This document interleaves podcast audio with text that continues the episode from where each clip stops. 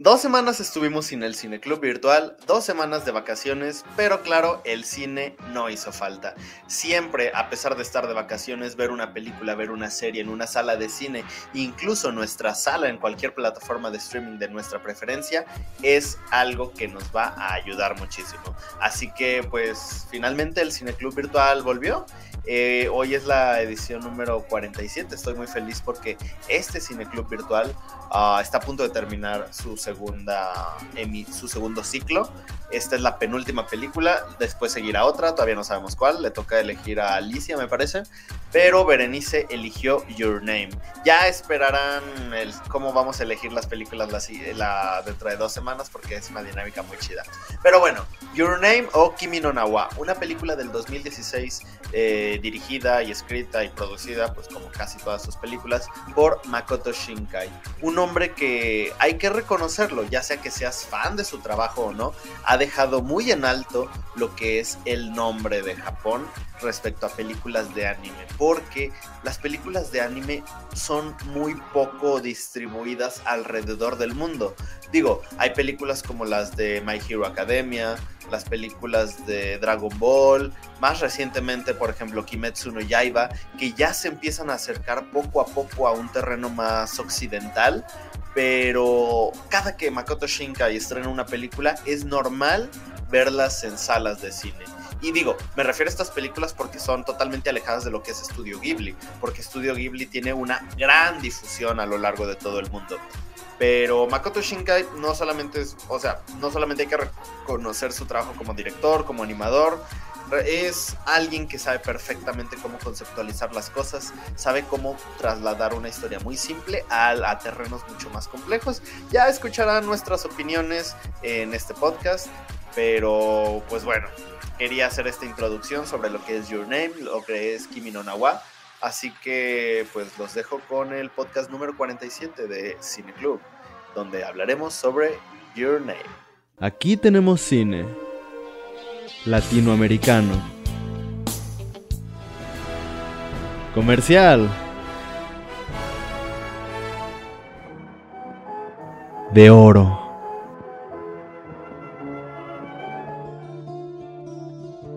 De autor. Documental. De culto. experimental. Cine Club, un espacio para todo el cine.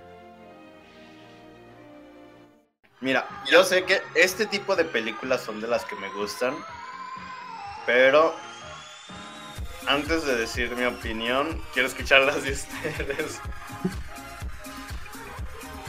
Yo, yo creo que ah, yo creo que Kimi no Nawa es. Y yo, yo es lo que estaba pensando que esta película, cuando veamos en retrospectiva, yo creo que va a representar un, punto clave en, en la industria del anime y en el anime antes y después.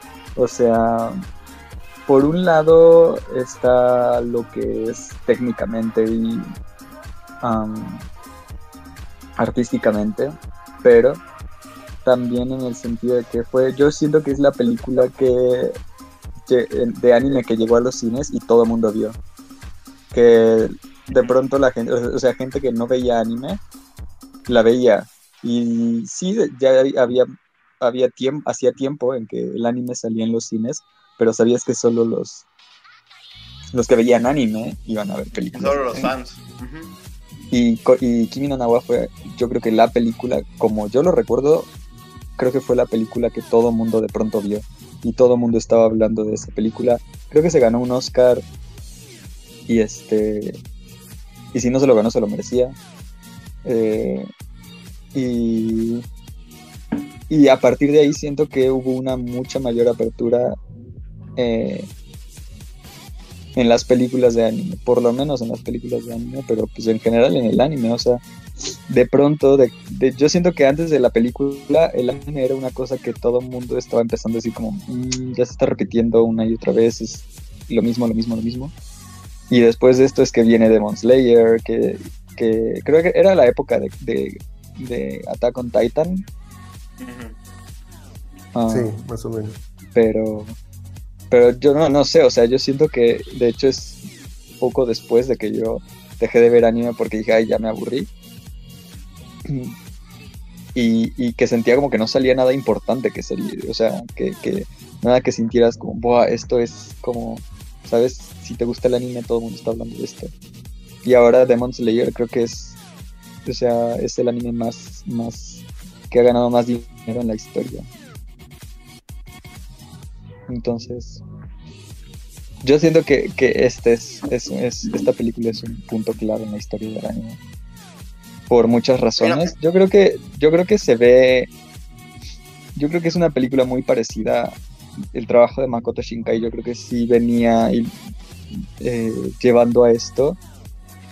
Eh, y por último, yo creo que son dos cosas las que sobresalen mm, en cuestiones técnicas de la película, que son el guion y la música, porque los colores, la, la pues, digamos, fotografía, pero más bien es la animación de, de Makoto Shinkai siempre ha sido impresionante. Y tampoco era raro, yo creo que había muchas películas desde antes, incluso de otros directores que lograban esos efectos increíbles y esos colores y esas tomas, Ah, incluso animaciones muy, muy padres, pero yo creo que el guion y la música son, son lo que hace que esta película sea esta película y incluso dentro de las de Makoto Shinkai yo creo que es única. Me puse a investigar eso de los Oscar y no estuvo nominada porque países, eh, o sea, países distintos a Estados Unidos solo pueden mandar una película por país a la academia. Y ese año, la película de Japón, que aparte estuvo nominada a Mejor Película Animada, fue La Tortuga Roja de Estudio Ghibli. Mm, No la he visto, no sé qué tal, pero pues bueno. Y fue el año que ganó Zootopia. Le ganaba a Kimi no Na wa. Creo que ese era el pleito. Creo que sí hubo un pleito.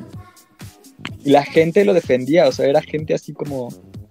La gente decía, es que ¿por qué ganó Zootopia si estaba Kimi no Na wa?". Ujú, No, y aparte, Zootopia le ganó también a, a la de Cubo.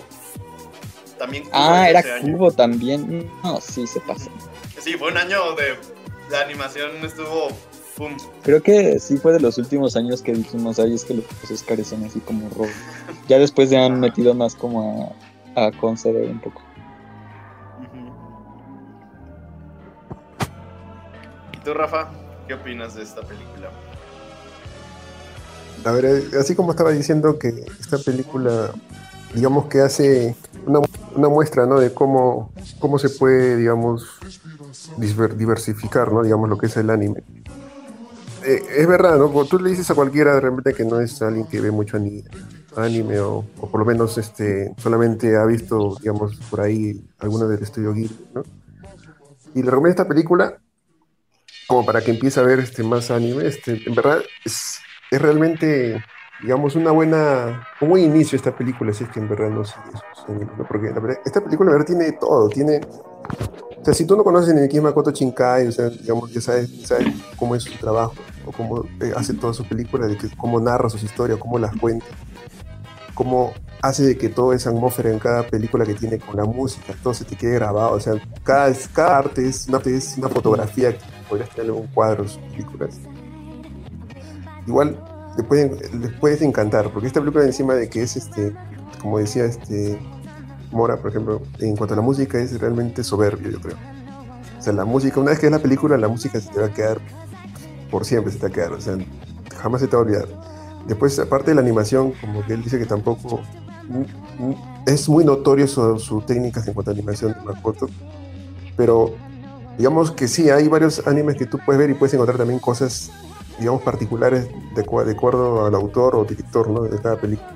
Acá tú también encuentras, pero ah, lo que yo rescato, como él decía, Mora del guion, yo también rescato la forma de cómo lo narra, cómo te cuenta la historia, cómo utiliza, digamos, en esta película, una historia que si uno tuvo la sinopsis, puedes pensar que es una historia simple, ¿no? Otra vez otra historia de dos personas que cambian de cuerpos, ¿no? Y eso lo hemos visto en infinidad, creo, de, de películas.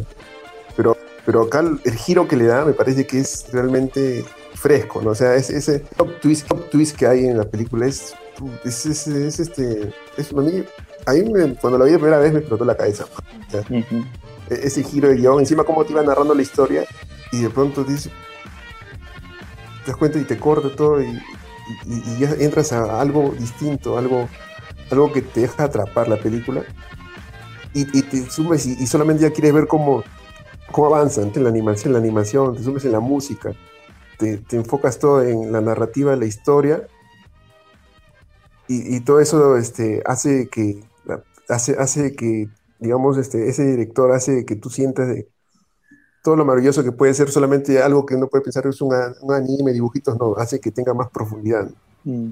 Y te hace, eh, esta película, esta película te hace pensar de que, qué tan, a veces, este, tú- claro, tú hablas con gente que en el entorno de repente te dice sí, sí, pero a veces, este, a pesar que está masificado, sería bueno que esto se difunda más, ¿no? Porque estas historias están bien contadas, están bien hechas, a veces no tienen ese, ese, esa masificación, ¿no? Ahora, como está diciendo felizmente, eh, o por lo menos en cines, por ejemplo, no sé cómo sea en México, pero acá en Perú, por ejemplo, recién han estrenado, digamos, este, ahora películas en cines, ¿no? Es difícil, por ejemplo, Jujutsu Kaisen, la película, la estrenan en Japón, pero acá no lo van a estrenar, digamos.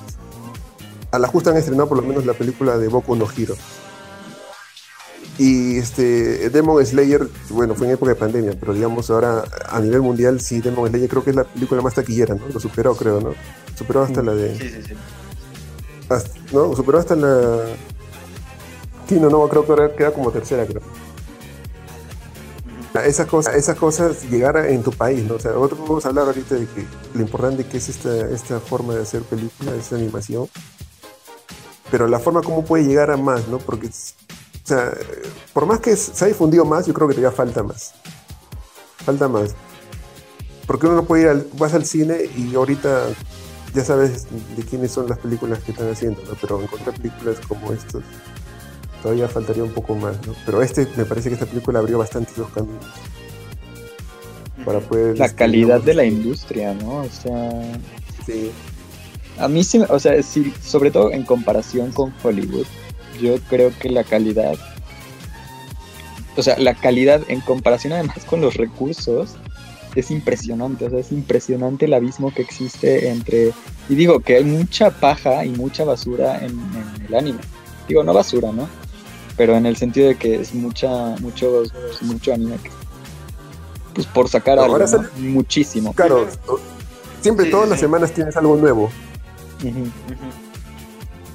Pero, digo, si, eh, desde las películas, yo por lo menos creo que las películas en general son.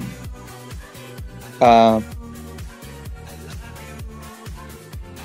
son, sabes que son, no sé, a mí me da certeza que si es una película de anime, es una buena película normalmente en la actualidad. Y si es una película de Hollywood, pues no tanto. Pues sin importar como el presupuesto y tal, ¿no? Es como. Y, y en Japón se están matando. Es como, se están matando, ahí no duermen. eh, nadie duerme, ni los dibujantes, ni los animadores, ni. Bueno, supongo que los, los empresarios y productores sí. Sí, nomás dan el dinero y dicen, ah, está chido. Y supongo que producciones como esta tienen mucha mejor, muchas mejores condiciones de trabajo. Pero incluso en Estudio Ghibli se mataban. Y ahí ah, um, hay un documental, por lo menos uno, chiquito, en YouTube de, de Hayao Miyazaki, de cómo decía, no, pues muy orgulloso, ¿no? Ay, sí, aquí no, este, todos los paneles se dibujan eh, únicos. Y claro, si, lo piensas así, es como, ay, qué chido, ¿no? Qué, qué padre, que es cada, cada escena, cada, cada frame se dibuja a mano, ¿no? No es repetido, no se repiten back los fondos, ah, ni las animaciones de los personajes, sino que cada vez que se hace una animación se hace para ella misma. Eh, pero claro, para un animador pues es un trabajal, es, es Sí, es muchísimo. infinito el trabajo.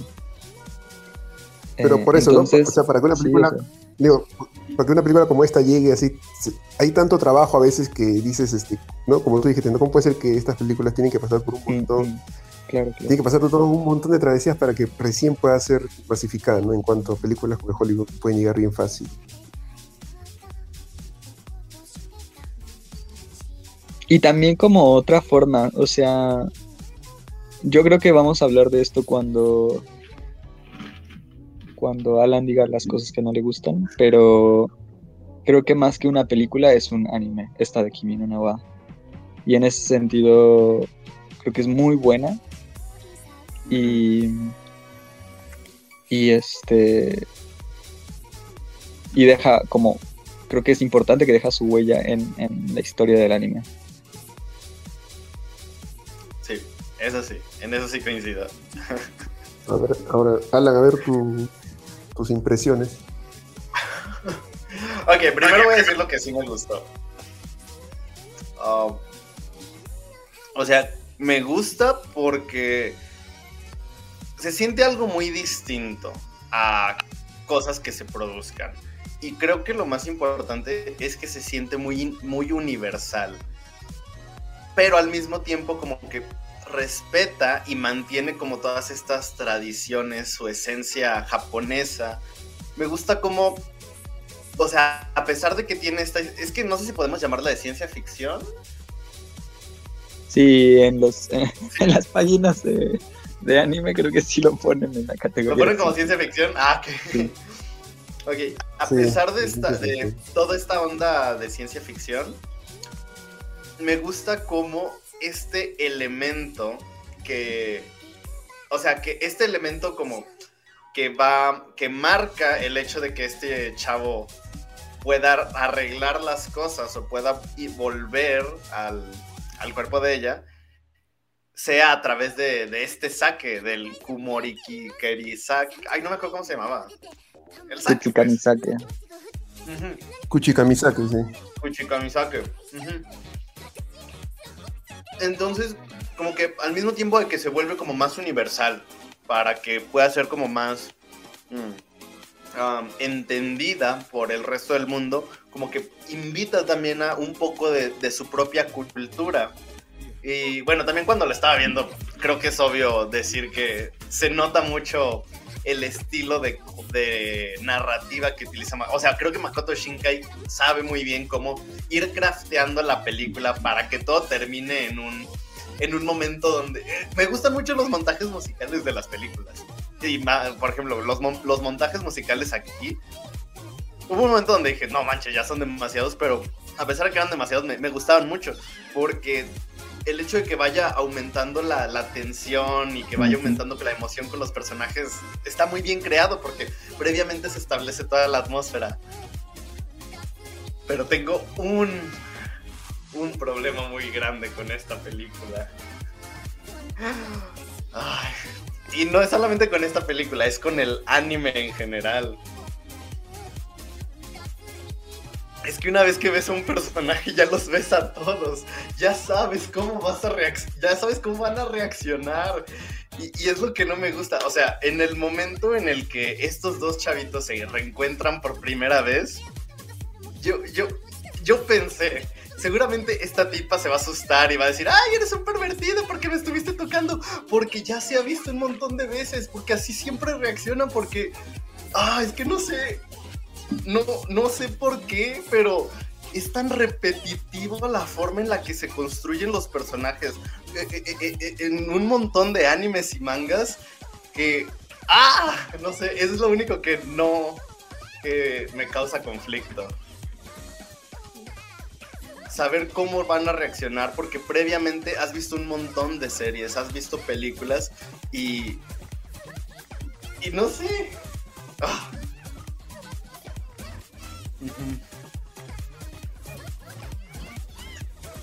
Mm.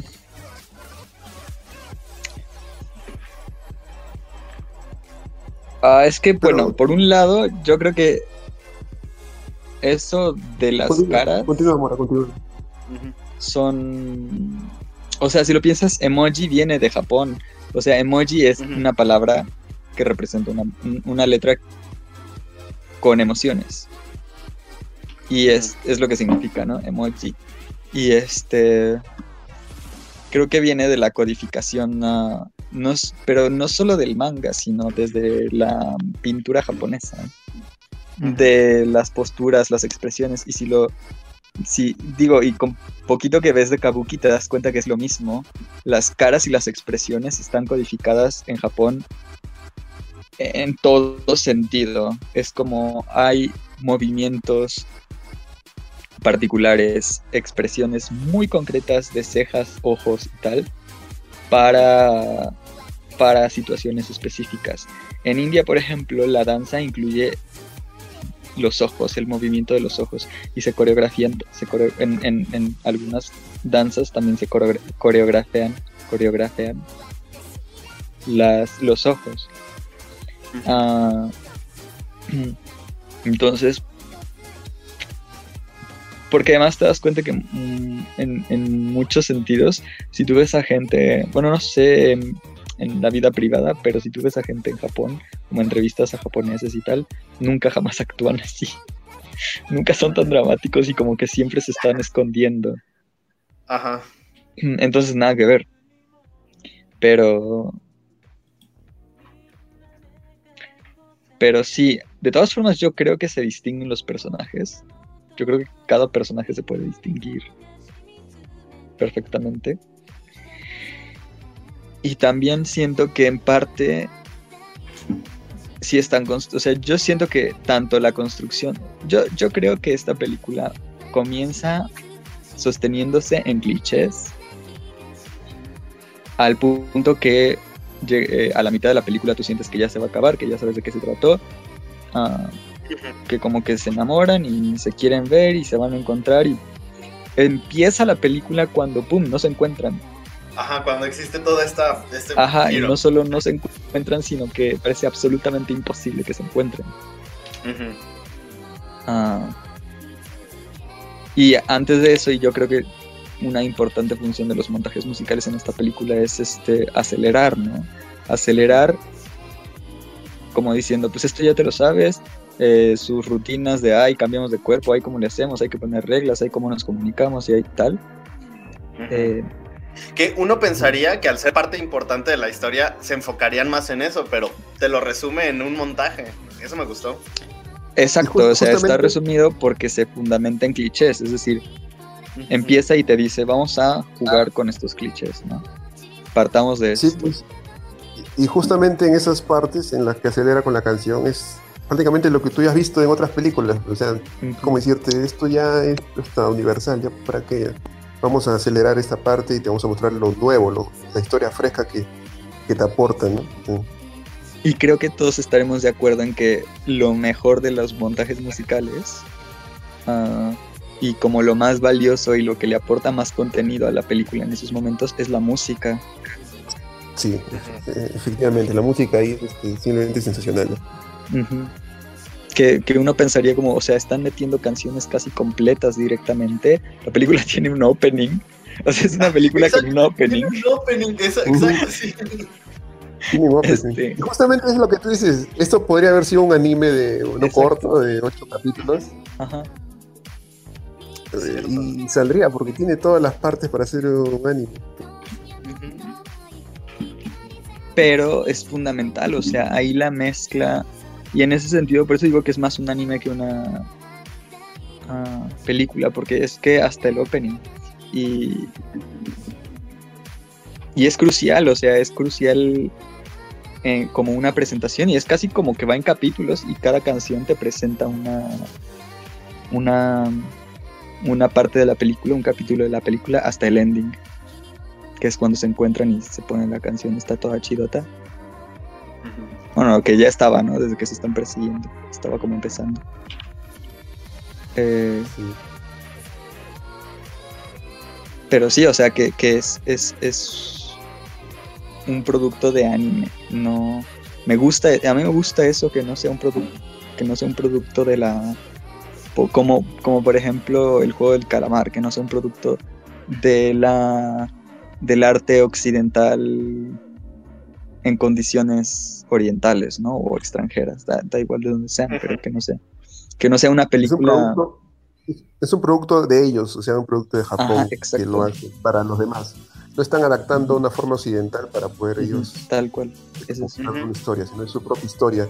Y, ese- y esa película tiene tantas cosas. o sea, la mayoría agregamos un, agregamos un, lo vi, lo ves, es todo normal, es todo normal.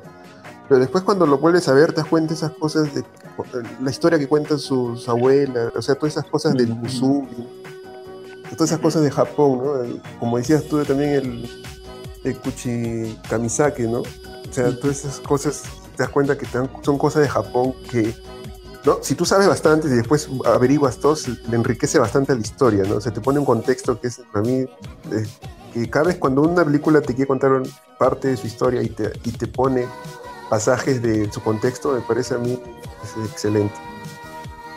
Sí, sí, sí, sí.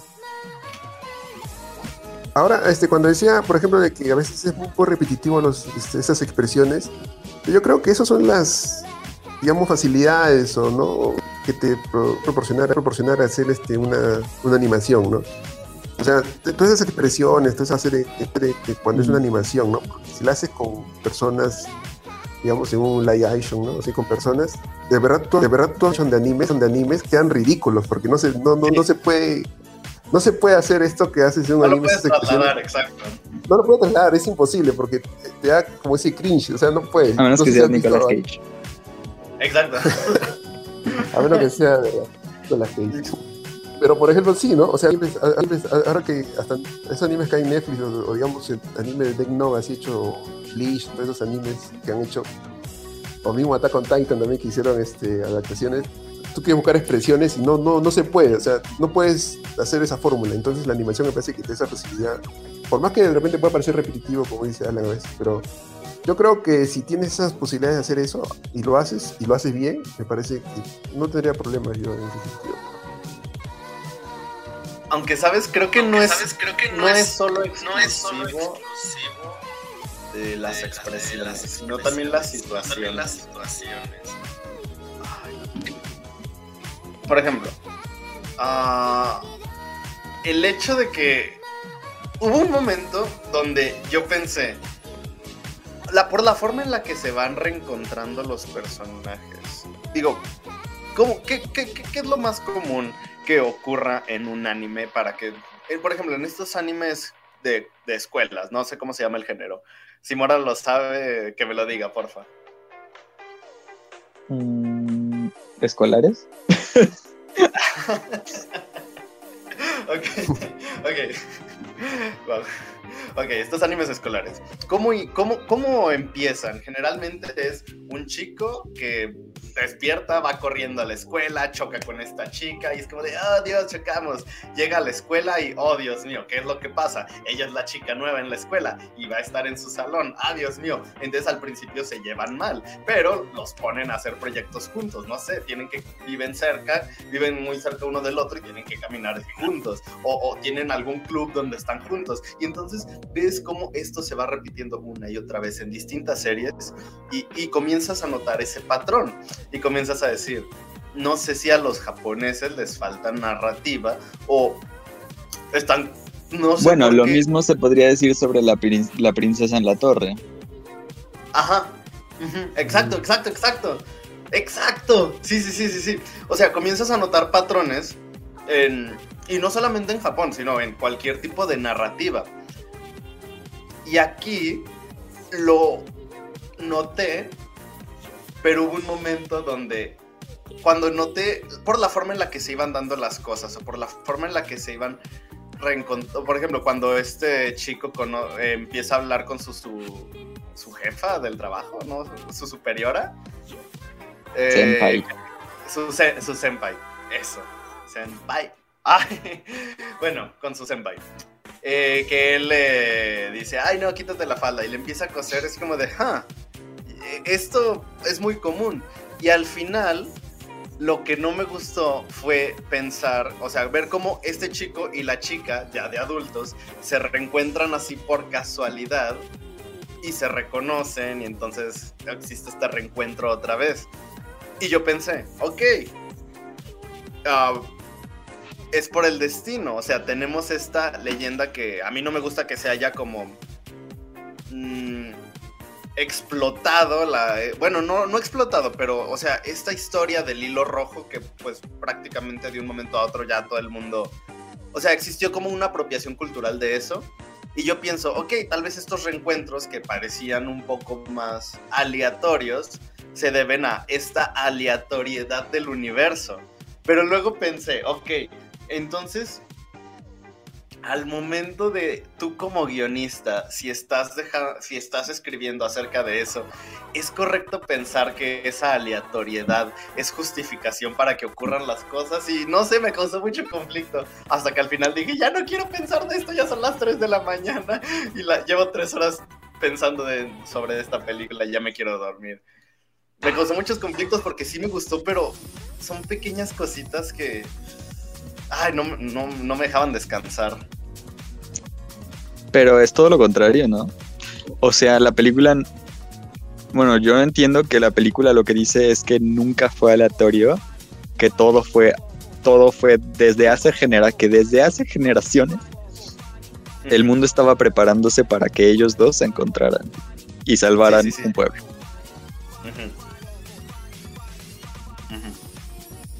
No hay nada aleatorio en eso. No, yo me refiero al final, final, final. Por cómo se reencuentran, que se ven en el metro.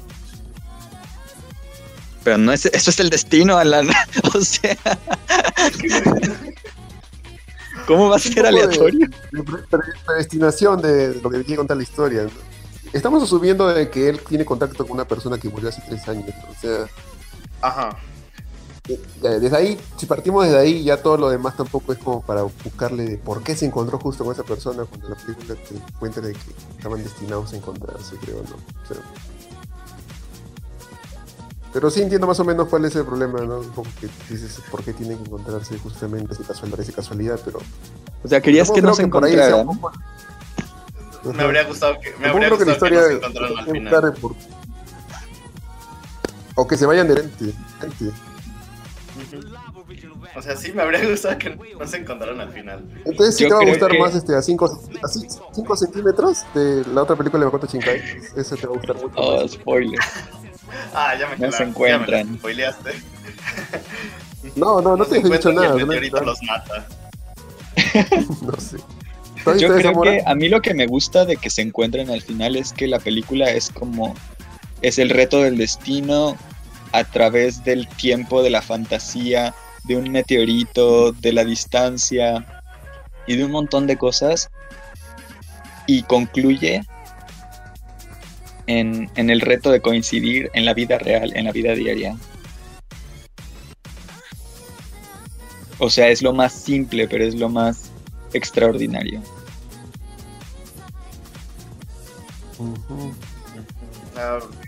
Como ver, realmente es el destino. O sea, no es, el punto es no, es no es el destino porque, porque se hayan conectado a través del tiempo, ni porque se hayan encontrado a través del tiempo, ni por el Kuchikamikase. ¿Qué? No, Kuchi, Ku- sí, Ku- Kuchikamisake. Kuchi Kamisake. o por salvar el pueblo del meteorito, o las generaciones de la familia de esta morra que soñaban con, con el encuentro de ellos dos. sino porque en la vida real se encontraron y coincidieron, cruzaron y decidieron hablarse. Es como, creo que sin, o sea, creo que eso es como lo que trae todo al- a la significación de la vida real y no lo deja como en un en un contexto de fantasía. O sea, Y además, por Eh, ejemplo, el, además, el es- meteorito, el meteorito y todas estas cosas se vuelven una representación de la importancia de encontrarse. Ujú. y- y Más que además, salvar, este, más que el meteorito y todo. me parece- encontrarse. me parece me parece por ejemplo de que hay este partes que, que la aportan no por ejemplo como que ya ellos saben que van a caer un meteorito y después cuando va a decirle a avisarle a todos los adultos nadie le hace caso ¿no? o sea más o menos un poco de realismo no en verdad quiénes le van a hacer caso a los niños que dicen que va a caer un meteorito y lo van a matar Ajá. Ujú. se te aporta un poco esa especie de impotencia no de ellos de que en verdad no le van a creer y, de todo en un entorno de ficción ¿no? de la película, pero te pone ahí pocas cosas este, bien reales o te puedes sentir identificado, ¿no? Cuando eras niño también. Cómo era tratar de convencer a un adulto, digamos. Cierto. Ay, güey. Creo que. Creo que la juzgué. Bueno, no la juzgué mal. O sea, sí. Y creo que le estoy pidiendo demasiado a la película. No porque no lo pueda dar, sino porque. ¿Cómo decirlo? Hay una cita que me gusta mucho de Grant Morrison. Que. Corríjanme si tiene que ver o no. La cita dice. Tú de repente le pones a un niño una película como La Sirenita y ellos ven cangrejos cantando y bailando y saben inmediatamente que no es real. Pero le pones a un adulto, a un hombre con los calzones de fuera y la capa roja e inmediatamente, inmediatamente se preguntan cómo es que puede volar y esas cosas. Me gusta mucho esa frase de Grant Morrison y creo que así me siento yo con esta película. Le estoy pidiendo demasiadas explicaciones que... Ay, no sé, es que... ay. No sé, de verdad esta película me rompió. Yo creo que trates de dejarla, olvidarte de ella y un día que la vuelvas a ver, a ver qué piensas. Tal vez. Pero te hubiese gustado un poco una especie de más, este, que un, o sea, una historia más real, se puede decir, sin tanto eso, sin tanto ese, ese, ese giro, esa especie de, de fantasía que tiene la película, o, No, o no, te hubiese no, gustado no. que la cuente, la cuente de otra forma, entonces. No, no, no. Creo, creo que, o sea, todo este, toda esta onda de fantasía me encantó. Lo que no me gustó, por ejemplo, otra cosa que acabo de recordar que no me gustó, es que creo que la película me hubiese gustado más a la inversa. O sea, que fuera la chica la que tuviera que... O sea, como la que llevara la historia, pues. Porque este chico se me hace muy, muy no sé, se me hace muy anti... No, no me transmite ninguna personalidad. O sea, creo que la chica es muy, tiene una personalidad mu- mucho más marcada y el chico solo es alguien curioso por encontrarla y... O sea, solamente tiene como esta meta, solamente tiene como este punto al que quiere llegar, pero más allá de eso, no hay nada que me haga sentir querer conocerlo. No sé si coincidan conmigo en eso. Pero, por ejemplo, yo puede ser que sí tienes razón, de repente te sientes, parece que la construcción del personaje de Mitsuha de repente está mejor, pero yo creo que el que cambia, digamos, y hasta en la película te dan cuenta, ¿no? Dicen, Taki, tú has cambiado, antes no eras así, incluso su, su amiga o su jefa en el trabajo le dice, este, tú has cambiado y por eso se interesó más, ¿no? Parece que lo, lo, lo ponen al personaje Taki como que, digamos, el que va a ser el que más va a cambiar en cuanto a su personalidad. Y creo que por Ajá. eso es un poco más el principal. Yo creo que es eso. Te hace ver que él cambia, a diferencia de Mitsuha, ¿no? Que es más o menos ella misma. En verdad no, no, no te hace que cambie mucho, simplemente que ella va creciendo y, y va cambiando de repente de forma, pero digamos, este, no evolucionando tanto en su, su personalidad, tanto como Taki. Yo creo que por eso de repente Porque, por ejemplo, el principio principal. ajá, Mitsuha, ¿si era Mitsuha? Mitsuha, Mitsuha, Mitsuha. Ujú. Mitsuka, ¿era Mitsuha y Totsuha? No, Mitsuha y Taki. No, pero, Mitsuha. ajá, pero Mitsuha. Totsuka era la hermana, sí, cierto. Bueno, Mitsuha No, era yo. tenía como Eh, Yotsuha. Mitsuha y Yotsuha. La tercera y la cuarta. Ah, eso. Oh, oh. Y tiene, ahí, ahí, ahí, ahí tiene una especie de simbolismo, ¿no? Sus nombres no tienen una relación con de su mamá su abuela, Sí, sí, sí. Ah, que significan dos hojas, creo, una hoja, ¿no? Tres hojas. algo. qué, qué increíble es tener a un experto en japonés aquí. Gracias, Mora. Espera, dame un minuto. Déjame lo digo otra vez. Gracias, Mora. Uy, gracias. También Rafa te está explicando. Espera, dilo de nuevo. También Rafa te está explicando. Gracias, Rafa. a esos efectos de, de bien, bien- bien contemporáneos, ¿no? Sí. ok, bueno. Mitsuha tiene esta meta. Ella lo que quiere es, o sea, se siente como un, pues sí, como un pez grande en un estanque chico. Ella quiere una vida mucho más grande, una vida en Tokio. ¿Y qué quiere él? O sea, más allá de más allá de encontrarse ellos mismos, ¿qué quiere él? Dude, él quiere ser arquitecto. O sea, Ay, ay, o sea, quiere ser arquitecto, pero no te lo. pero no es parte, o sea, yo siento que esa es parte importante de, de su personaje. Ajá, está- ser arquitecto, eso sí. No, que está buscando algo, que no sabe qué, pero está buscando y que se siente incompleto. Pero, además, o sea, bueno, sí. Me gusta que él, bueno, sí, o sea, quizás es un personaje... Ay. Por un lado está lo que dices, los personajes masculinos eh, japoneses suelen ser un poco, y yo creo que los coreanos también en las series, los galanes suelen ser un poco antipáticos porque se valora, es la, el estereotipo de el hombre fuerte, callado y como que solo habla cuando tiene algo importante que decir. Ah, y no me gusta mucho eso. Pero también entiendo que es una parte, es un aspecto de cultura. Y de hecho, pues no solo existe allá en- entre ellos. O sea, pero me gusta que que cuando encuentra y bueno, eso me parece parte de, lo padre del, del- concepto del destino de la película, que es cu- cuando encuentra, se vuelve una persona como súper determinada, ¿no? De hecho, es gracioso, pero el cuerpo de Mitsuha debía estar destrozado de tanto subir montañas, porque todos subían montañas con el cuer- cuerpo de Mitsuha. Pero, pero como él, o sea, es súper... Como que se pierde, ¿no? Es como, tengo que hacer esto. Y no para. Y se vuelve súper determinado de pronto de, de- de no serlo. Y creo que pues es lo que, lo que, en lo que consiste su personaje.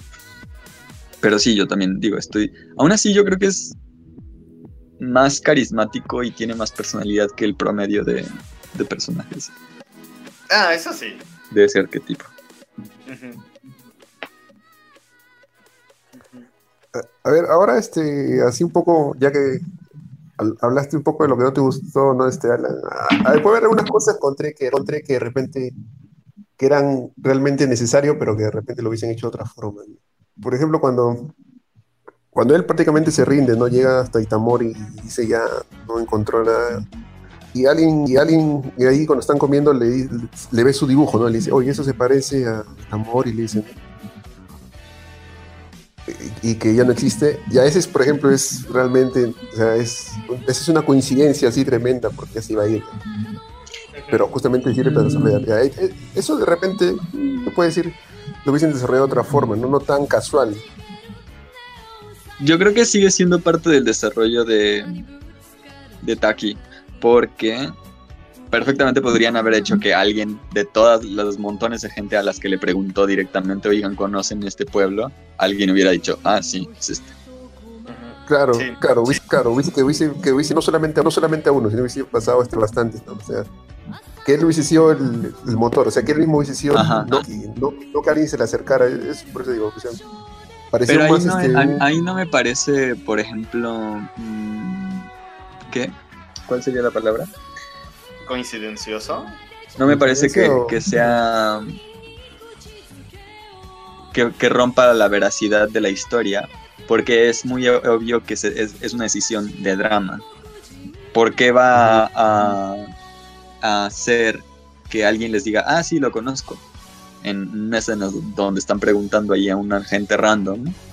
cuando podría ser que ya después de todo el día estar preguntando nadie encontró y casualmente al final en el restaurante antes de pagar alguien dice ah Ah, qué buen dibujo. Se parece a Sí. Itamori. Itomori que por cierto ahora que lo mencionan Itomori creo que es asumo que es con asumo que significa el bosque de los hilos Ah, ya estaba esperando que también un aplauso. Uh, precisa, precisa. Bosque de los cielos. Y también el desarrollo, el desarrollo de sus amigos de Mitsuha, me hubiese gustado que desarrollen un poco más, ¿no? Porque hasta de su hermana, ¿no? Que era un poco la que lo veía sus cambios de personalidad y de repente era un poco para ver, no se hubiese dado cuenta ella, ¿no? Quien se da cuenta es un poco la abuela, ¿no? Pero, no sé, su hermana de repente o sus amigos nunca se dieron cuenta y para más tiempo con ellos. Un poco, un poco que ahí, pero ya yo creo que, o sea, me hubiese gustado grabar más desarrollo con el entorno de Mitsuha, pero yo creo que la película no puede pasarse tanto de dos horas tampoco, ¿no? De repente, de repente sí este, no están era pasando necesario. muchas cosas no Sí. Claro, están pasando muchas cosas y, claro, no- pero sí, me gustado un poco más de desarrollo, ¿no? Pero, pero se que, entiende. que el amigo se queda con Yotsuha, ¿no? Se van a casar. No, se Ah, queda con la amiga. Al final, No, yo entendí que se queda con. A mí No, me pareció que era Yotsuha, para que No, veas no, que sí se puede distinguir entre los personajes. No, Me no, no, se No, queda no. con la amiga, se queda con la amiga. ¿quién? ¿El amigo de, el de, de Taki? No, el amigo de, de Mitsuha se queda con Yotsuha, creo. Ah, No. sus amigos de Mitsuha se quedan, sí, pues. Se quedan juntos los dos amigos. ¿Dicen sus nombres? Según yo, no, porque según yo me fijé porque pensé que era Yotsu. No, es que al final, cuando muestran como este epílogo, o sea, este Ah, elipsis, cuando muestran la elipsis, Yotsuha está como en la escuela, pero en una escuela de Tokio, una escuela ya más, más ah, urbanizada. Y los dos amigos pues están ahí juntos. En el restaurante Ah, con Taki. elipsis. Claro, están planeando ahí. Están Ah, planeando algo.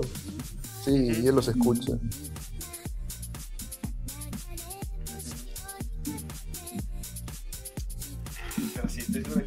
Eran, los dos amigos. Sí. Eh, Por eso ahí los escucha ahí, bueno, está ahí.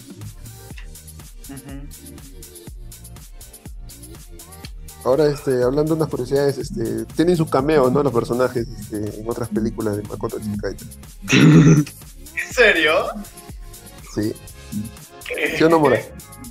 No sé. Por ejemplo, Ay. Mix- Mix- no sé si han visto este. Eh. La del. Creo que es después de. Esa es la que quiero ver. Esa es la que, la que tenía ganas de ver. Y ahorita confundí. Ya, entonces es spoiler, pero no es spoiler porque no es más que un cameo. ¿no? Es un cameo. Pero sí aparece. en- Es un cameo de, de, de Mitsuha y también de Taki aparece en ¡Ay, yo quiero ver! Ya la voy a ver. Sí, yo también. El universo cinematográfico de Makoto Shinkai. de Makoto Shinkai. El universo Ya, cinematográfico de los amores imposibles.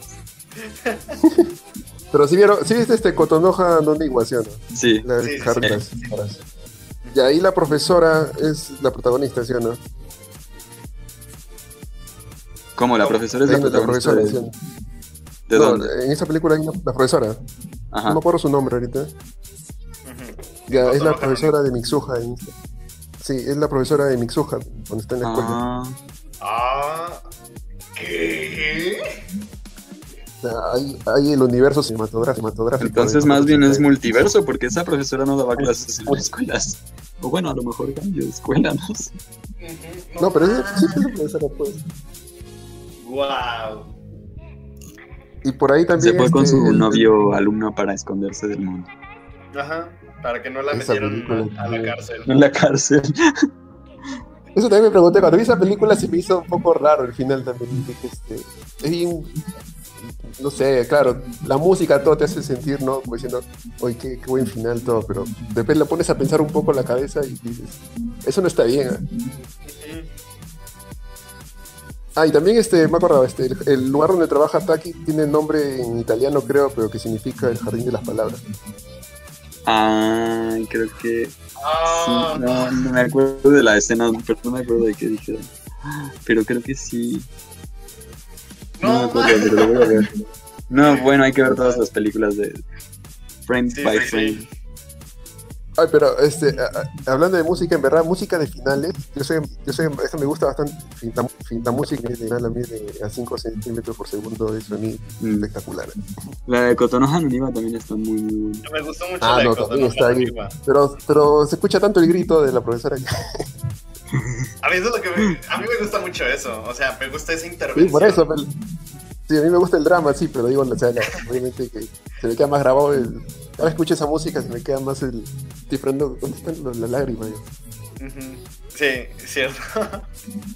O sea, en verdad, la- las selecciones de música de Makoto Shinkai para sus películas, o sea, es excelente, yo creo, por lo menos. ¿Alguien, alguien debería llamar a esto el romanticismo japonés. O el neorromanticismo. Es muy dif- es diferente del romanticismo. Pero Europeo, romanticismo fallido, ¿ah? O sea, fallido, sufrido, cosas. No, pero me refiero no solo romanticismo en el sentido de que trata del amor, sino en el sentido de que como todo el mundo es como en Kotonoha no Niwa la lluvia, la lluvia que es como expresando la tristeza, pero como resguardándolos y cubriéndolos. Es como, ay, súper romántico. La- eh, acá que, que, que o sea, es el destino completamente que el, bosque, el, el pueblo se llama el bosque de, de hilos, que los árboles estén llenos, estén enredados en hilos gigantes, que todo esté lleno de meteoritos y el meteorito sea como lo que los une, es como todo el universo eh, representando e interpretando una obra del amor de dos personas, ¿no? O de las pasiones de dos personas, que no tienen que ser el amor. Pero creo que en todas las películas de Makoto Shinkai sí es el amor. ¿Verdad es, verdad es, ese al- en animación, animación, tomar lugares que ya existen y hacerlos en animación así. Que también Eh, de, eso de también es Makoto Shinkai sí característico. me acuerdo de los niños que siguen Children Who Follow Lost Voices. Los niños que siguen voces perdidas, algo así. Pero es una, es, esa es más viejita. Y es muy diferente y eso no es de amor. Y está muy chida. Ah, que- Es muy como de estudio Ghibli, pero- yo creo. Tipo de claro, hay una, creo que sí, creo que esa, esa, creo que tiene que ver más con el estilo Ghibli, creo, sí. Ujú. Y tiene algunos cortos, dicen que el corto, un corto que se llama Crossroads, creo que inspiró a hacer este Kimi no Nawa, que es un corto que está, dura dos minutos, creo. ¿Cuál? Cro- Crossroads. Sí, es un corto de Makoto Shinkai, creo que es un comercial en sí. Ajá. Y es de dos personas también que se encuentran que van a dar su examen, algo así, nuestros estudiantes. Dicen que eso fue la primera inspiración, o por lo menos en cuanto a primeros ideas, ¿no? Porque obviamente él se inspiró en muchas historias, ¿no? El meteorito dice que se inspiró un poco por el terremoto del 2011, o sea, todo lo- después otras historias que él estuvo leyendo, ¿no? Después una historia también que leía de una persona que se despertaba cada día pensando que era una persona distinta, ¿no? Que él leía esas historias y también... Hasta dice que tiene influencia cuando estaba haciendo la película, dice que estaba, había visto Interstellar de Nolan. Mira, yo quería decir eso, pero tenía miedo de que Mora me fuera a viniera hasta mi casa a golpearme. Porque ¿Por qué? Cuando, cuando estaba viendo la película, sí pensé, wow, esto es muy Nolan. Ay, por eso sí te Pero- iría a golpear. No, pero, pero él lo dice... él lo O dice sea, en una entrevista. Nolan tratando personajes y relaciones entre personajes. ¿De dónde Ok, te parece Nolan? eh, Solo o sea, porque tiene no. viajes en el tiempo y Nolan es un obsesionado de los viajes en el tiempo, pero Ay, y por eso no lo quería Pero decir. Pero para que no lo, para que no lo golpees, este, este, digamos, este, en verdad hay una entrevista donde dice, responde así, ¿no? Pero, pero tampoco quiere decir que él, o sea, se estrenó cuando él estaba elaborando, entonces se le vino a la cabeza, ¿no? Pero obviamente sus historias son más profundas, o sea, sus motivaciones o sus, digamos, su, su parte, donde parte su creación, es un poco de lo que él ha vivido.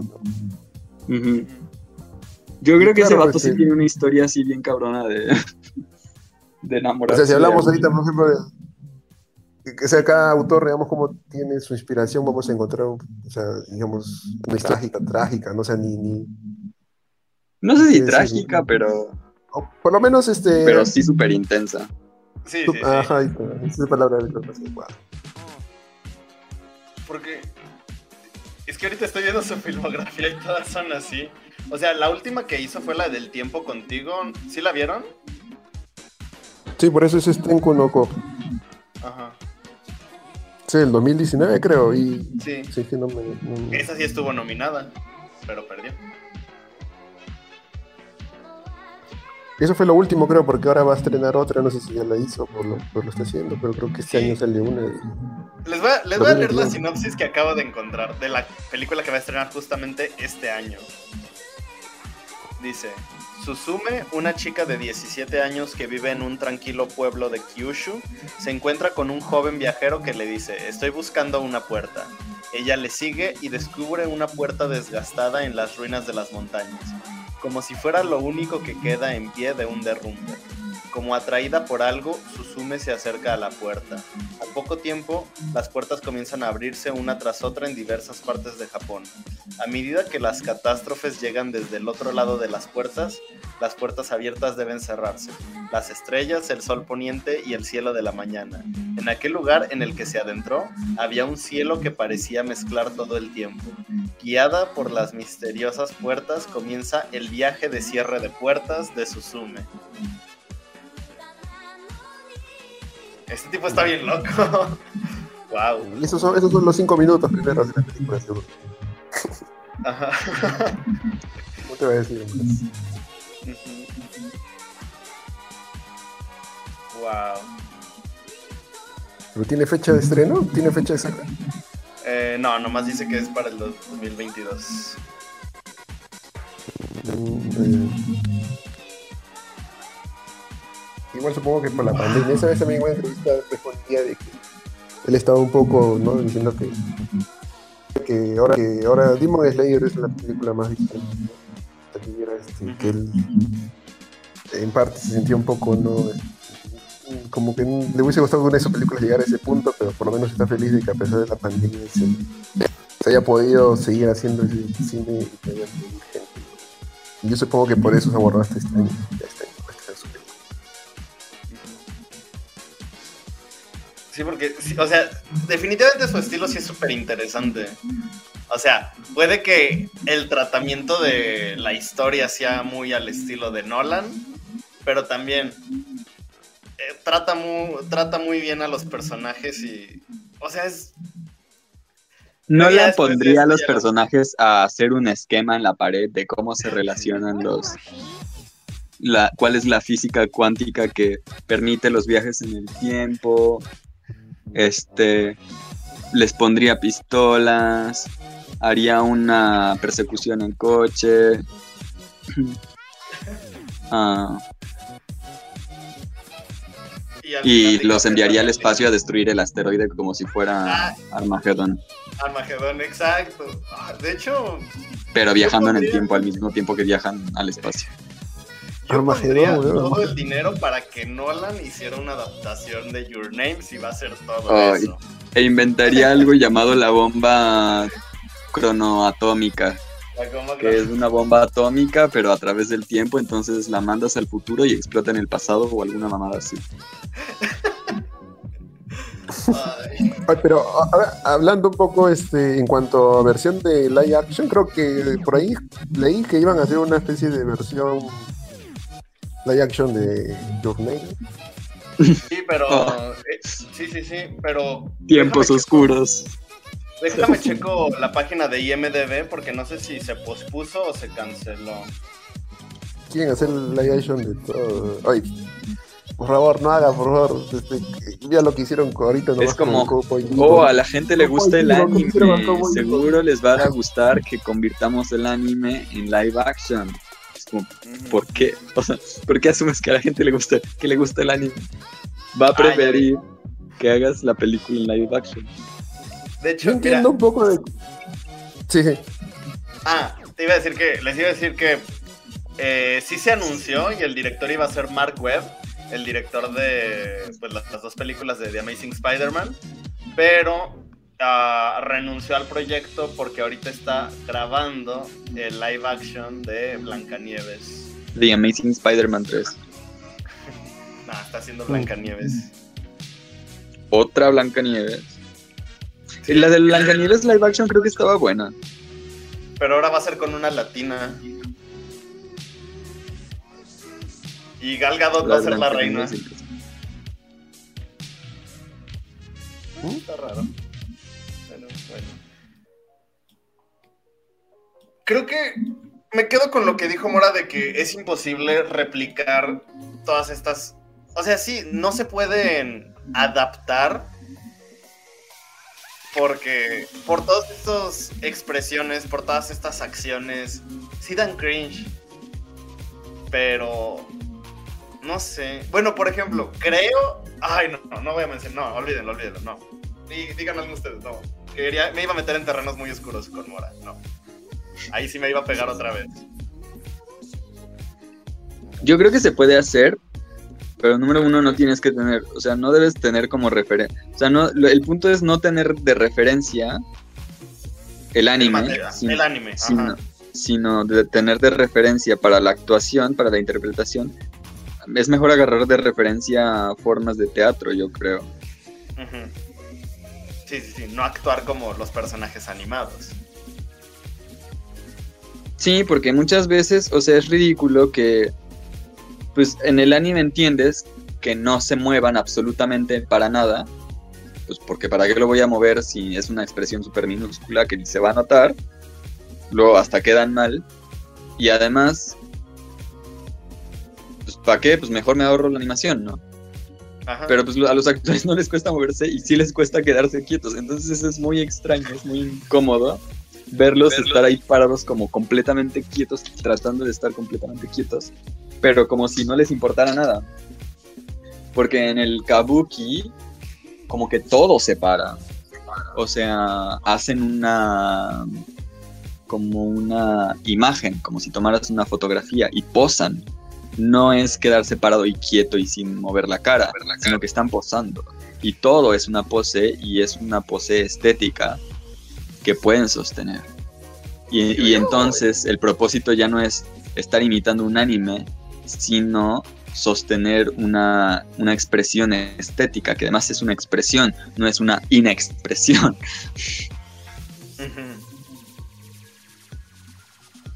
O sea, hace, Pero yo creo que les hace falta estudio. O sea, eso, eso es- son, son cosas muy básicas de simplemente estudiar cómo funciona, por qué funciona, de dónde viene, cómo se ha hecho. Esas cosas, simplemente estudiar. O sea, nada de, de, de, de copiar ni nada, sino ni de intentar, ni escribir, ni nada, sino sim- primero, primero estudiar.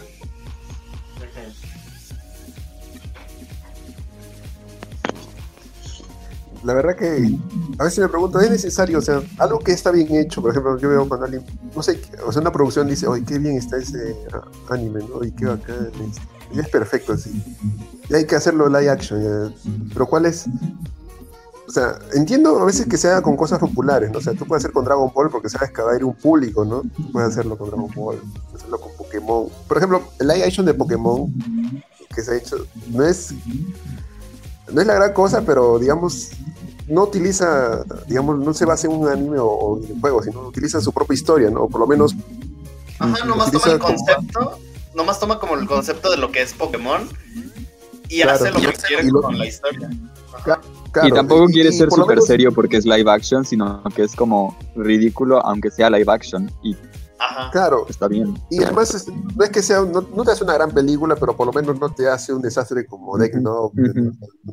Sonic. por lo o- menos este, claro, y te sabe hacer un- una buena historia, por lo menos sin que sea entretenido y que por lo menos se sostenga, ¿no? Y lo mismo, o sea, a veces no me pregunto qué pasa en las productoras, ni les, acon- ni les aconseja hay que hacer esto, hay que hacer- o sea, o sea, Netflix se ha metido en ese terreno ahora, ¿no? Quiere hacer este, hizo el live action hace poco de Cowboy O por- Bebop y ahora Us- ¿Ustedes, hacer- ¿Ustedes no han visto el, el tráiler falso de Dora la Exploradora, la película? Ajá. Pero el Ah, falso, sí. porque luego Sí, sí, se sí, aventaron una, pero el falso Sí. de hace como antes 10 del años. original, cuando iba a salir. Ajá. No, no, no. Era, era una, era una, era, un- era una parodia falsa de un tráiler de una película de Dora la Exploradora, pero de hace 10 años. Sí, sí, sí, el tráiler, o sea, lo hicieron. Y este, y sí, es como dice Alan, se pone súper serio. Los, la- el mapa, por ejemplo, es como un informante que lo tienen ahí, lo tiene Dora en, en- en una en una como sala de interrogaciones y el tipo está como loco gritando, soy el mapa, soy el mapa, soy el mapa. Y ella lo golpea contra la mesa y le dice, cállate mapa, y dime dónde está. Y ya le dice como la dirección exacta, ¿no? Entonces, es así súper seria como convierte Dora la Exploradora en Indiana Jones combinado con James Bond. Y está súper chido. o sea, el trailer, esa, esa, ese habría sido un buen live action. Y no mamadas. Sí. Ese, ese es un live action que yo querría ver. Y que si sale mal no diría como, ay, estos pendejos haciendo live action, sino que diría, chale, pues no les salió. Pero yo Ajá. quiero, quisiera ver que saliera. Es que ahí, ahí caemos en lo que realmente representa una adaptación. O sea, no es como decir, esta película está animada, vamos a hacerla en personas reales, nomás es como calcarla. No, es, esta película de qué trata, de esto, esto y esto. Estos personajes quieren esto, esto y esto. Ahí está. A partir de eso, escribe tú la historia, ten tu propio criterio, tu propia visión y adáptala. Mira, no quiero culpar a los creadores, pero es que muchas veces al momento en el que tú como creador, o sea, yo, yo como ah, escritor, director, animador de un anime, le cedo mis derechos a una, pro- a una, no sé, llamemos Sony, Warner, Fox, etcétera, para que hagan una versión de mi, de mi obra. Generalmente ellos siempre los usan como consultores, pero pues los usan como consultores sabiendo, pero el problema es que no saben que ellos pues prácticamente ven todo de una forma de su propio mundo, o sea, por ejemplo, para el caso de lo de Cowboy Bebop, el creador de Cowboy Bebop era un consultor para su serie y él veía las cosas con base en su propia experiencia de cómo se hacía el anime y así. Entonces, no digo que no respete, no digo que no junten al creador, pero sí también hay que separarse un poco de lo que él hizo para realmente hacer una adaptación. Digo, yo no vi la, la live action de Cowboy Bebop, pero pues por ahí. Me dan ganas, ¿sabes? Sí me, también me dan ahora me dan ganas por los memes y los loles. Ajá. Y Eh, por, eh, no- yo, por la música nomás eh, daba Ah, ganas de sí. verla. Sí.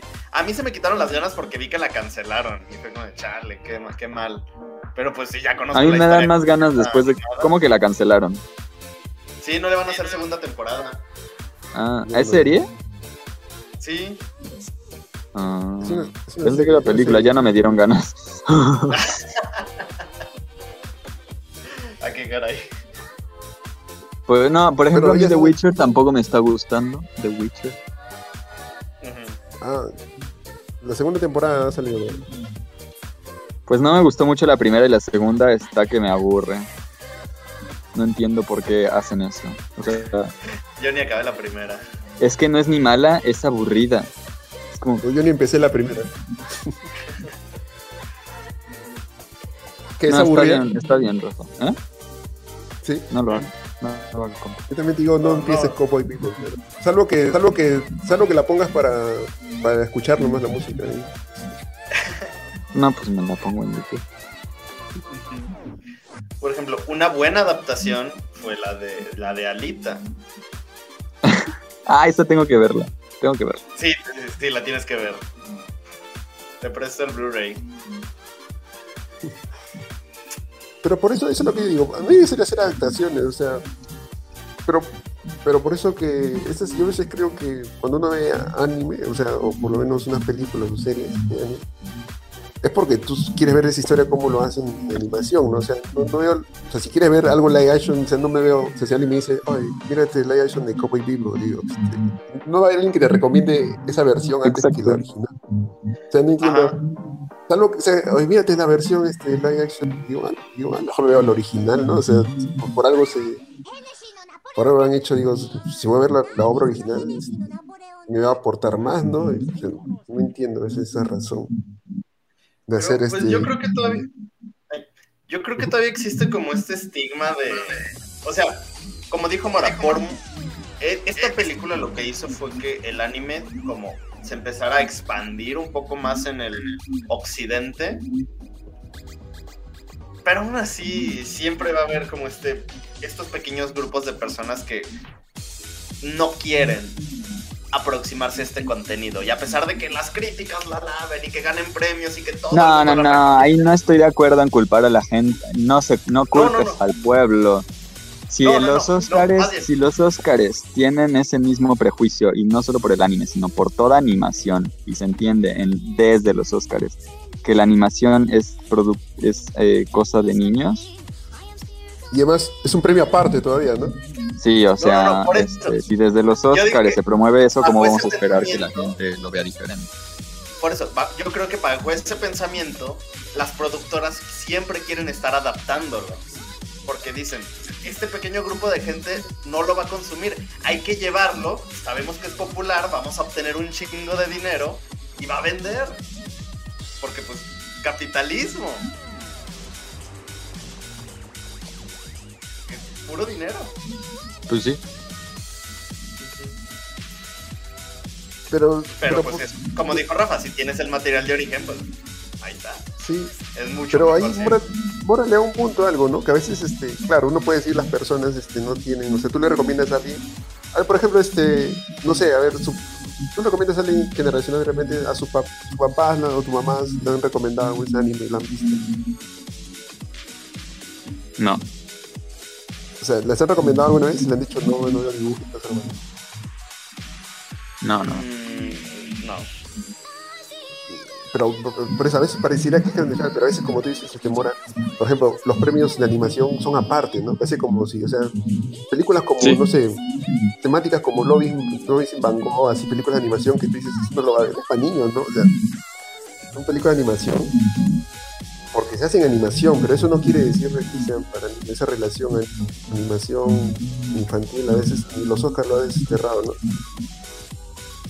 Pero un Sí, poco sí, que sí. Hace años, por lo menos por lo menos, o por lo menos 10 años, en televisión, digamos, este, en la mañana te ponían, este, no sé, te dibujitos de frente en, en señal abierta, digamos, de, no sé, de la Warner Bros., de ah, de Acme, de, la hora Acme, digamos, y te ponían este, Dragon Ball, Caballero Zodiaco, como si fuesen lo parecido, ¿no? O sea, a pesar que unos son, obviamente hay sangre y el otro no hay nada, pero las televisiones las cadenas televisivas de señal abierta no se dan cuenta y te ponían dibujo, dibujo Sí. va para niños. ¿no? Así sea Ujú. más violento, así sea este, más grosero, lo que quieras. Ahora un poco que no es tan así, ¿no? Ahora ya lo desempeño por lo menos, por lo menos no te van a Creo poner- que había pornográficos en el 5 o algo así. Ya, por ejemplo, allá en México, sí, bueno, acá también en Perú habían... O sea, ahorita es bien difícil que me pongan Dragon Ball al medio, o sea, ya no te ponen. Y Si te ponen, Mira, te no ponen sé la si allá en Perú, pero aquí en México hubo un tiempo donde en Cartoon Network, a partir de las 10 de la noche, pues era como. Pasaban caricaturas. Pasaban South Park. El pasaban desvergue, ese ¿no? tipo de series. Ajá, exacto. Mm. Y era como un Ah, canal para niños que era Cartoon Network. Apar- A, pesar de que, pues, simplemente era a esa hora, pasaban ese tipo de series. A las 10 de la noche, pero, pero por ejemplo acá en Perú, en la época que había, digamos, que South Park también en cable y daba, digamos, Evangelio, en Locomotion por ahí, en esa época, cuando recién nacía Animac, digamos, o terminaba Locomotion, acá en Perú, por ejemplo, había un canal que se llama, eh, que también pasaba Evangelion y Park a las 5 de la tarde.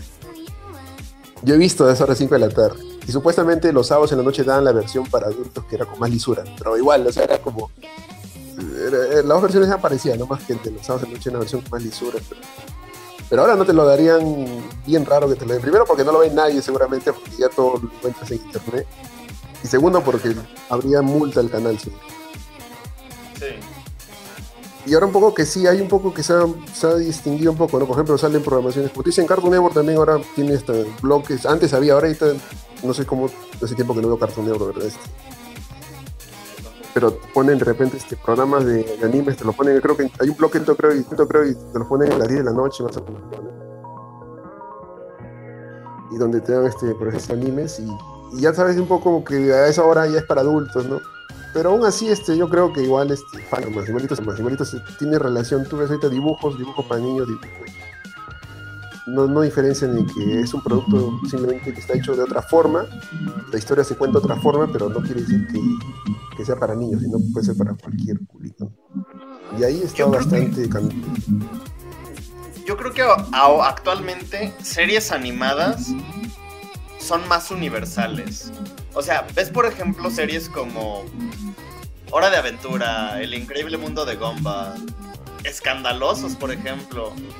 Y a pesar de que sí tienen este carácter infantil, como que logran ser un perfecto equilibrio entre algo para niños, pero también ofrecerle algo a un público más adulto. Por ejemplo, yo estoy seguro de que en hace 20 años, ¿cuál es esa película que siempre mencionas, Mora? La animada, Mm, Underworld, algo así, Cool World. No, yo no la men- Ah, ya sé cuál, pero. Pero no soy yo quien la menciona. No, ¿quién la menciona? Seguro que no Mm, Yo creo que te acuerdas, pero alguna vez la mencioné, creo, pero no. Ok, bueno. Nada más una ¿Cómo vez. se, cómo se llama esa película? Estoy seguro que mucha gente se fue con la finta, simplemente como por decir, ah, es animada. Ha de ser como ¿Cuál, infantil cuál, o algo cuál, así. cuál, cuál? Me dejó, me dejó con la duda, ¿cuál? Déjala googleo. Ya no importa, Cool World. ahí te acordarás. Cool World, ¿sí se llama así? Cool, cool. De chido, cool. Cool World, ándale, ajá, Cool World, de 1992. Sale Brad Pitt. Ah, sale Brad Pitt, sí es cierto. No mames, sale Brad Pitt. Ajá. ¿Y ahí qué pasaba con esa película? O sea que estoy seguro que mucha gente se fue con la finta como para decir que, pues sí, ah, e- es como la película de Roger Rabbit. O sea, tú la ves y, y es una película con Y creo que Roger. Rabbit me la pusieron en la escuela. Creo que la vi por primera vez en la escuela. Sí, yo también la vi en la escuela, sí. ¿Así? ¿Y por qué? ¿Con qué fin? ¿De entretener nomás? o? Sí, de ya, ya acabamos el semestre o el, el año, pónganse a ver películas. Pues va a ser Navidad, pónganse a ver películas. Ajá. Qué buena película Yo-Yo Rabbit, ¿ah? no como, ahora no sé por qué hacen cosas así bien, bien, bien, bien así como estrellan todas esas cosas. Ay.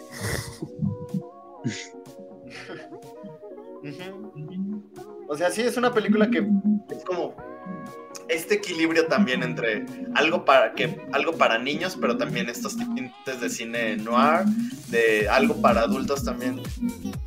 No sé, yo recuerdo que cuando vi Roger Rabbit en ningún momento dije, qué película tan rara. Creo que lo único que pensé es, ¿qué, car- qué carajo pasa con Jessica Rabbit? Y ya. Ajá, yo, yo también. Ah, Ajá, fue lo único.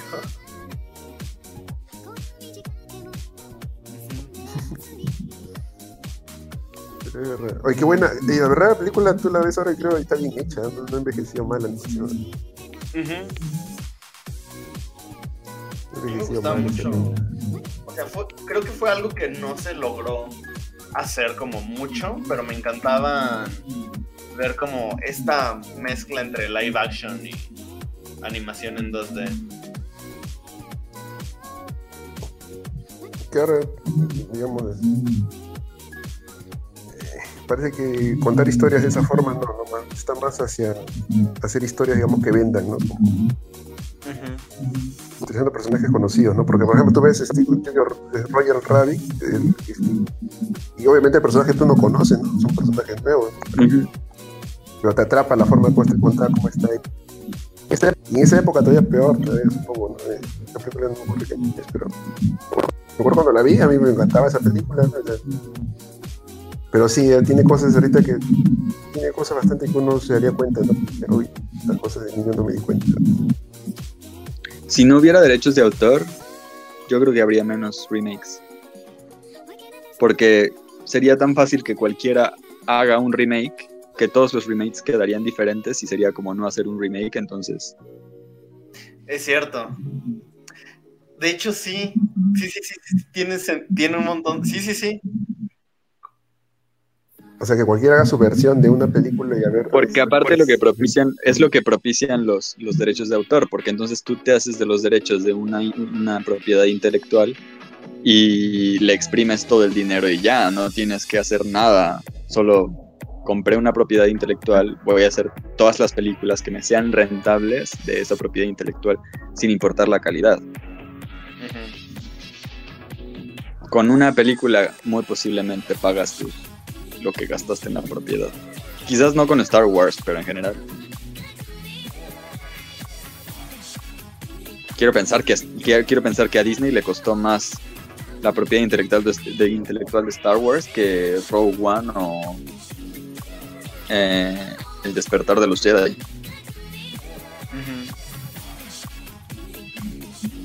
Pero pues, yo creo que ya con lo que ganaron con una sola película ya se alivianaron del gasto.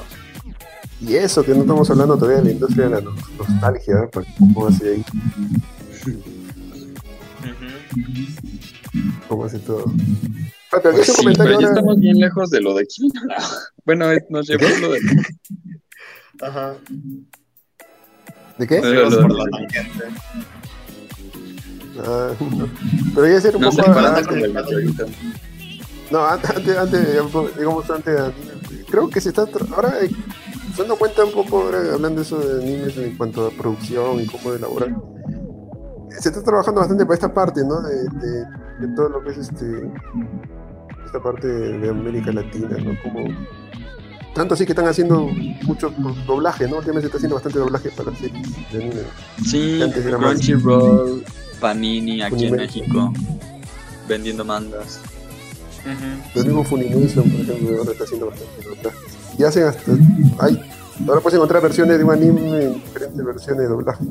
Dos, hasta tres. Sí, está bueno. Y yo creo que sí está haciendo como un nuevo. Una nueva era de, de anime. Sobre todo con Kimetsu no Yaiba. Porque Attack on Titan salió y yo creo que dos temporadas fueron éxito, pero.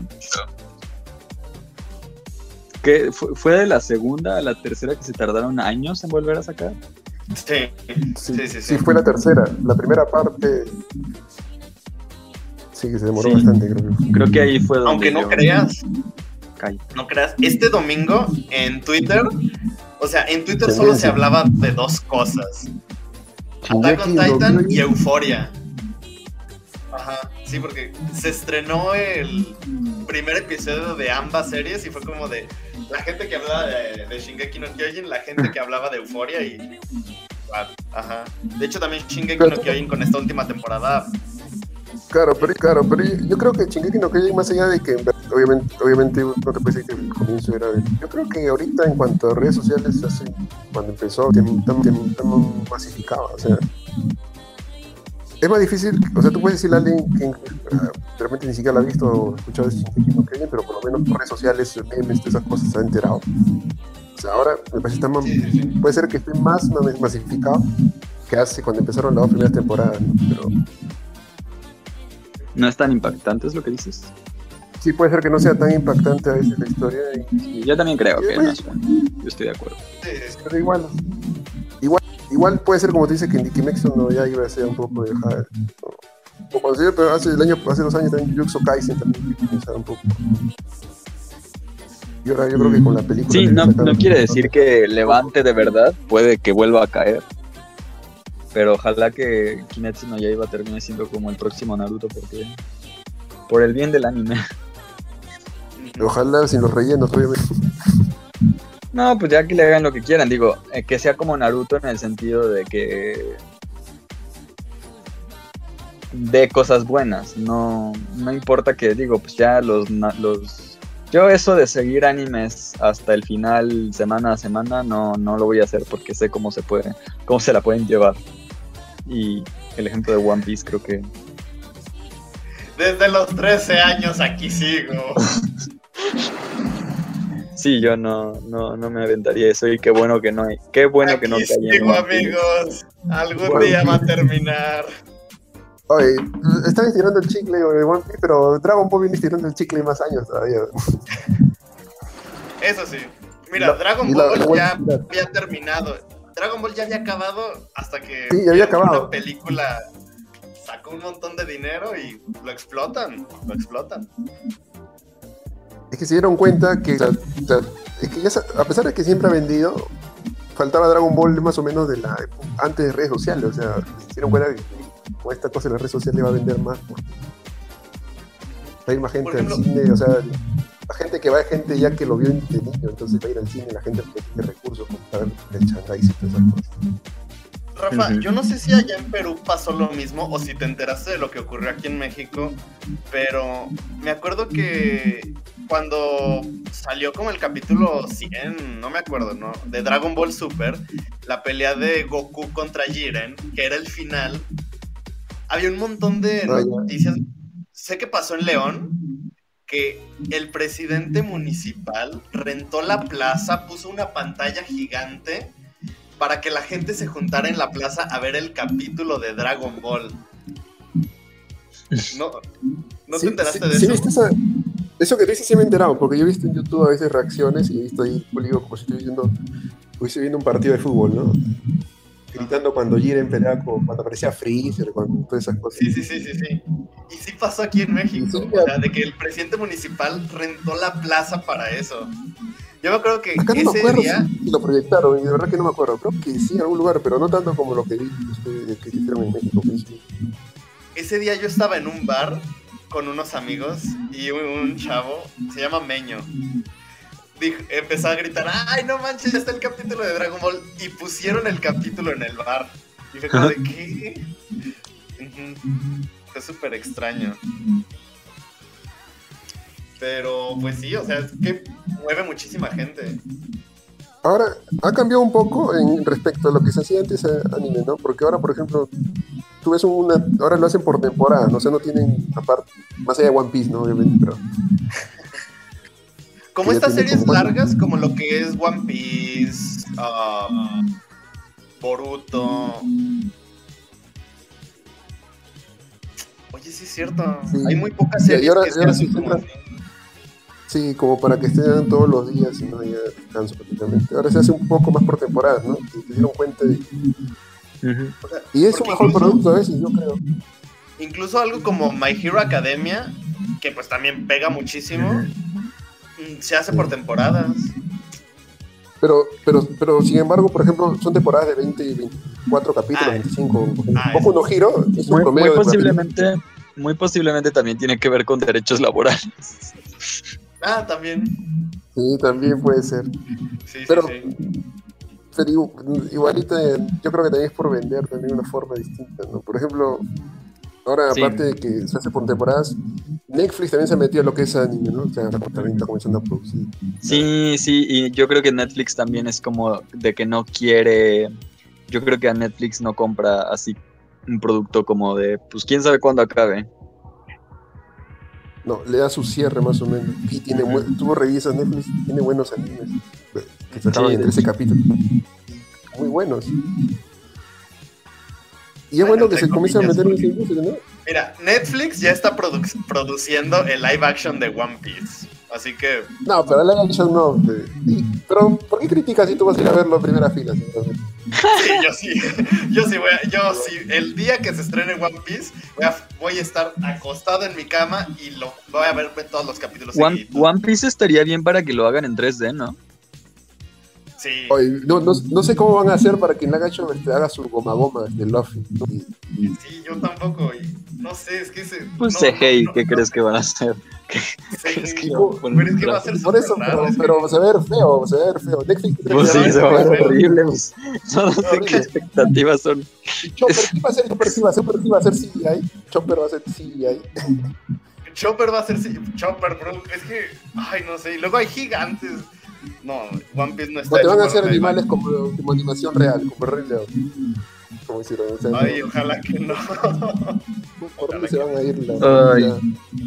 Ay, eso del Rey León. No, mejor amigos, ya me voy a cenar si van a hablar de Bueno, y si no van a hablar del Rey León también, porque ya es hora de cenar. Sí, ya están las 10. Sí, vamos cerrando. ¿Qué hora es en Perú? Eh, van a ser las 11. Hay que concluir, amigos. Mucho gusto de ver esta película. Sí. ¿Cuántos Mora Points le das? Mm, 9, 9.2. Ay, hasta con punto.